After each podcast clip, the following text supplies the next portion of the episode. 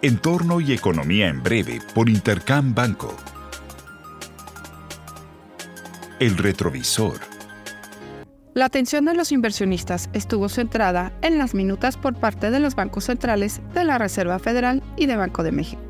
Pareciera que el tono de ambos fue contrapuesto, donde algunos miembros del Fed señalan que es posible prever un incremento adicional, en tanto otros se muestran más complacientes con la tasa que se ha alcanzado, señalando un tono más moderado. En cambio, en Banco de México, el tono de las minutas fue claramente más hawkish que el comunicado de política monetaria y señalan riesgos, por lo que el periodo prolongado de pausa puede ser inclusive mayor a lo que los mercados han venido incorporando. Por otro lado, se publicaron las inflaciones de ambos países. Para Estados Unidos, la inflación al consumidor superó estimados principalmente por lecturas de los energéticos aún elevadas, en tanto la inflación subyacente cayó a un mínimo de dos años. En México, la inflación general se ubicó en 4.45% y la subyacente en 5.76%. Finalmente, en la semana, el Fondo Monetario Internacional actualizó su perspectiva de crecimiento económico sin cambios para el 2023 y moderándolos a la baja en el 24, señalando una mayor inflación. Panorama. Esta semana, la atención de los mercados se concentrará en la actividad económica.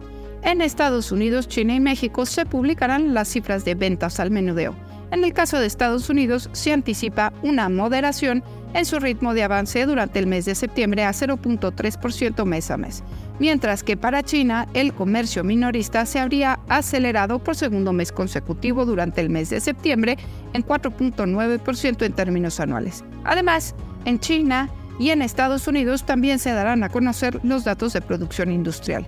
Para la industria norteamericana se provee un estancamiento con una nula variación mensual, mientras que para China las proyecciones consideran una moderación a 4.3% contra el dato previo. Estas cifras serán complementadas a lo largo de la semana por una serie de indicadores adelantados de Estados Unidos, de las reservas federales regionales y las cifras del mercado inmobiliario americano. Les deseo una muy buena semana. Yo soy Alejandra Marcos. Esto fue Entorno y Economía en Breve por Intercam Banco. Síguenos en redes sociales y consulta nuestro podcast en intercam.com.mx.